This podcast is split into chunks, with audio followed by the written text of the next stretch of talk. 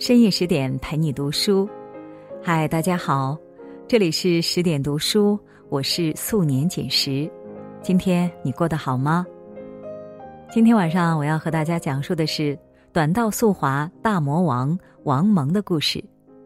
听完之后，请不要忘了在文末点一个再看。接下来我们一起来听。二月五日晚，中国队在北京冬奥会上的首金诞生。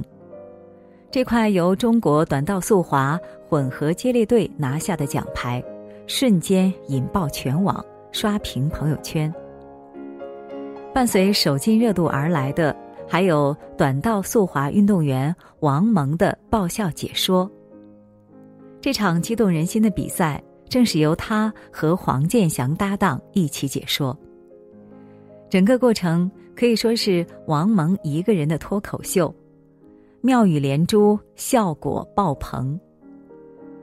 在决赛两分多钟时间内，他亢奋的站起来，对着屏幕喊：“这个起跑也不错啊，起速哦，就是全力的滑，非常好，放开圈，稳住。”在武大靖冲过终点后，他拍着桌子说：“肯定赢了，首金诞生了，我的眼睛就是尺，不用看回放了。”其他场次上。面对女子五百米小组赛第一名四十三秒四百七十二的成绩，王蒙一本正经的说：“这个成绩可真不快，我是不是说出来的话大家都觉得凡尔赛？就这个速度我也能滑。”土耳其选手抢跑，王蒙说：“这是什么表演？我猜他是想要一个镜头和一张照片。”遇上死对头韩国队摔倒。王蒙更是停不下来。我们看到刚才韩国队摔倒的一瞬间，安贤洙点了一下头，摔得好啊，不是，就是正常现象。央视名嘴黄健翔一句话都插不上，好歹说了一句，还是你说什么都对。而王蒙呢，也不客气，直接说：“我就是干这个的。”当天，王蒙一口气连上了七个热搜，网友们疯狂的安利，把他焊死在解说台上。了解王蒙的人都知道，他可不仅仅是个宝藏段子手，他是有着短道速滑大魔头之称的世界冠军，是中国短道速滑的领军人物，还是本次冬奥会的第一棒火炬手。王蒙再次印证了一个真理。一个人有多努力，就有多强大；有多强大，就可以多霸气。一九八四年，王蒙出生在黑龙江七台河市。他从小性子倔，不服软，调皮捣蛋，耍刀弄棒，没有一点姑娘样，是父母眼里的老儿子。五六岁时，王蒙因为电影《少林寺》迷上了武术。他每天茶饭不思，就想着怎么飞檐走壁，练就一身武功绝学。父亲王春江看孩子这么痴迷，还真给少林寺打了电话。可每月三千七百元的学费，像一盆冷水浇在了爷儿俩心头上，彻底熄灭了王蒙学武的火苗。上学后，天性好动的王蒙在教室里。根本坐不住，他自己说：“前二十分钟我能老实听讲，之后就坐不住了，在座位上自己玩自己的。”王蒙每天都盼着有人把他从枯燥的课堂上解救出去，而他的祈祷终于在九岁这年被老天听见。一九九二年，铁校教练马庆忠来七台河，为短道速滑队。选一批八到十一岁的小队员。他在矿务局第一学校发现了二年级小学生王蒙，还发现这个小孩在反应力、爆发力和柔韧性方面有着极高的天赋。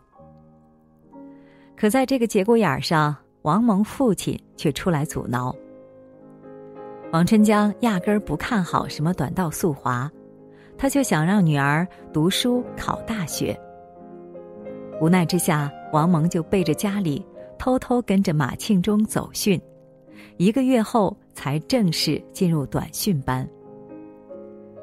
当年训练队条件艰苦，每个月一百三十元的伙食费根本不够孩子吃的。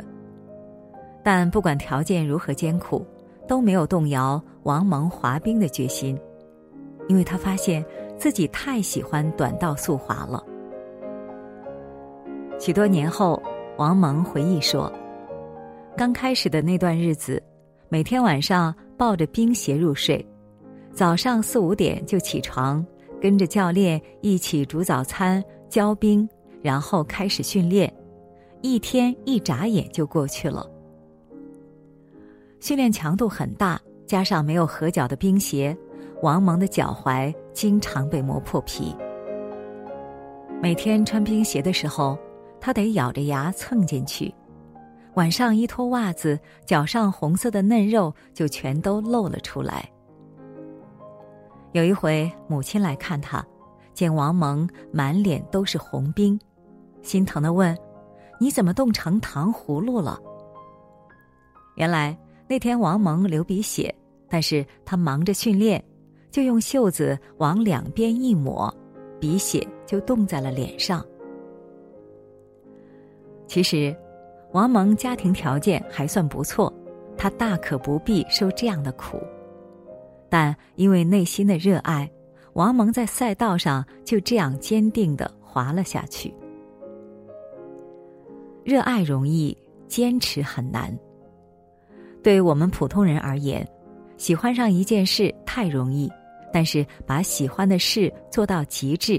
却要付出很多的心血，克服无数困难。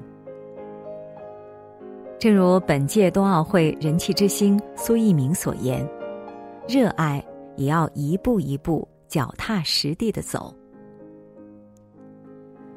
一九九五年，因成绩出众，王蒙被选拔到重点班。三年后进入黑龙江体校，两千年进入省队。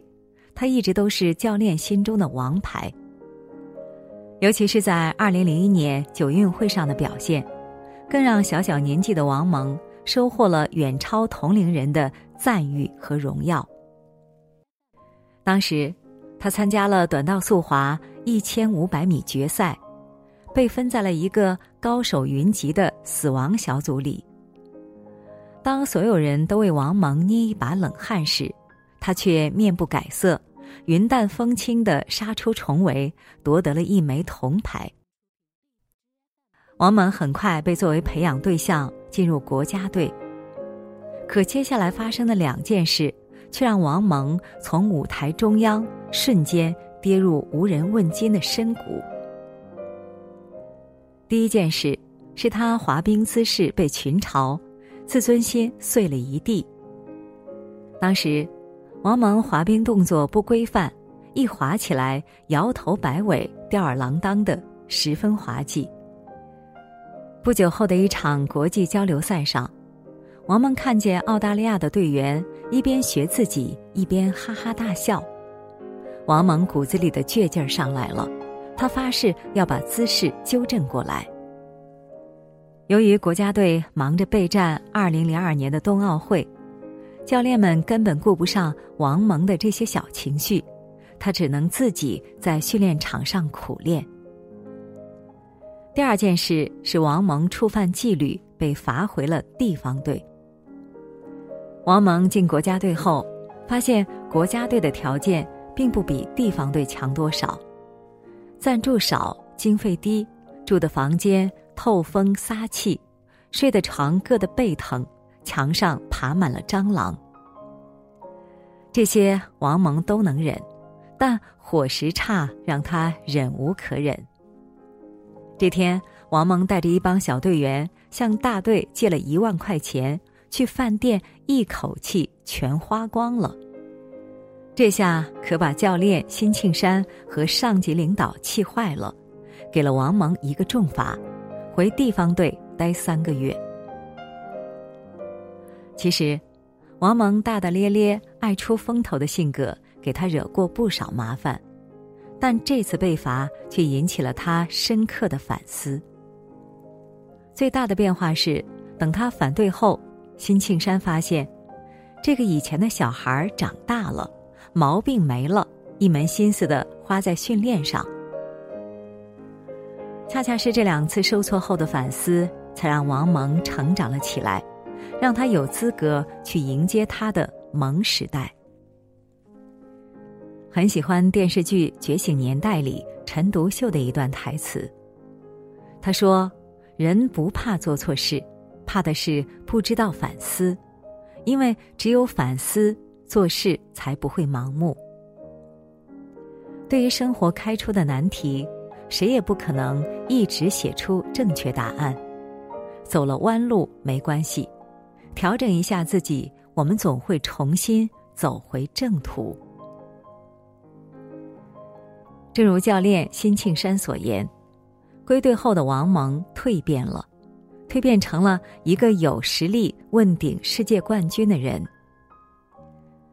二零零六年，都灵冬奥会五百米比赛中，王蒙一举拿下自己的奥运首金，成为国家队的顶梁柱。回国后，王蒙心气高昂之时，却迎来了一个令他十分不快的消息。他换教练了，换成了李岩。王蒙将恼怒写在脸上，不仅不配合李岩，还频频与队友们发生冲突。此时的他尚且不知，人生中最大的滑铁卢就在不远的前方。二零零七年亚冬会，王蒙发挥的特别糟糕，本来十拿九稳的冠军。最终成了索然无味的季军。心烦意乱的王蒙当众对着媒体质问李岩：“你知道怎么滑吧？”还公开指责李岩没有为自己制定任何战术。更令人震惊的是，他要主动退出国家队。一时间，王蒙炮轰主教练的新闻引发轩然大波。最终以王蒙被取消世锦赛资格得以收场。被处罚后的王蒙渐渐平复了情绪。他思前想后，决定挽回与李岩的关系，就写了一封道歉信。而李岩也不计前嫌，笑着说：“你就一小孩儿。”王蒙学会了低头，成长为更加成熟的运动员。也即将开启他的萌时代。二零一零年二月十七日，温哥华第二十一届冬奥会短道速滑女子五百米的赛场上，王品性更是一种成熟的智慧。关于王蒙的名场面有很多，最经典的当属他在二零一三年世锦赛的老大爷遛弯儿。当时。一千五百米短道速滑决赛，王蒙全程背着手溜达，不急不慢的在最后一个弯道反超，将一众猛将甩得老远。事后记者问他，背着手滑累不累？王蒙笑着说：“我用腿就行，用不着手。”针对某些国外运动员恶意犯规，王蒙又故显无奈的说。别人是摸着冰滑，他是摸着你的鞋滑。遇到队友被欺负，事不关己的王蒙更是一个箭步冲过去替自己人撑腰。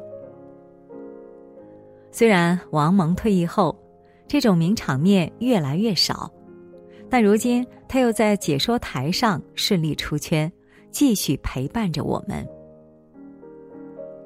北京冬奥会上。当大家都在为速滑选手任子威因犯规淘汰而遗憾时，王蒙在直播间直言，他就是犯规了，还亲身示范了任子威的犯规过程。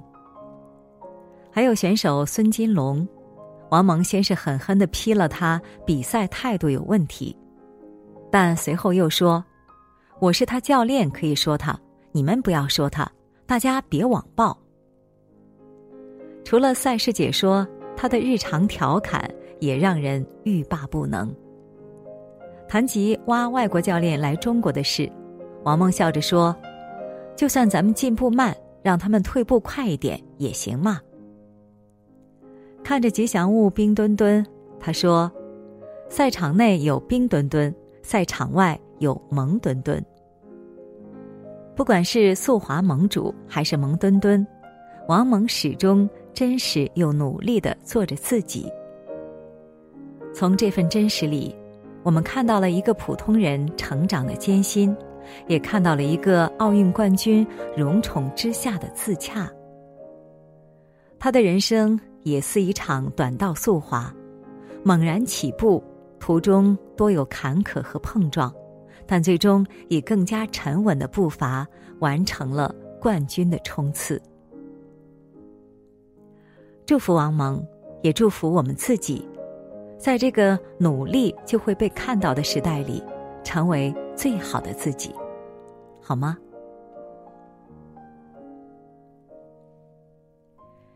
好了，今天的分享到这里就要结束喽。更多美文，请继续关注十点读书，也欢迎把我们推荐给你的朋友和家人，让我们在阅读里遇见更好的自己。我是素年锦时，祝你晚安，明天见。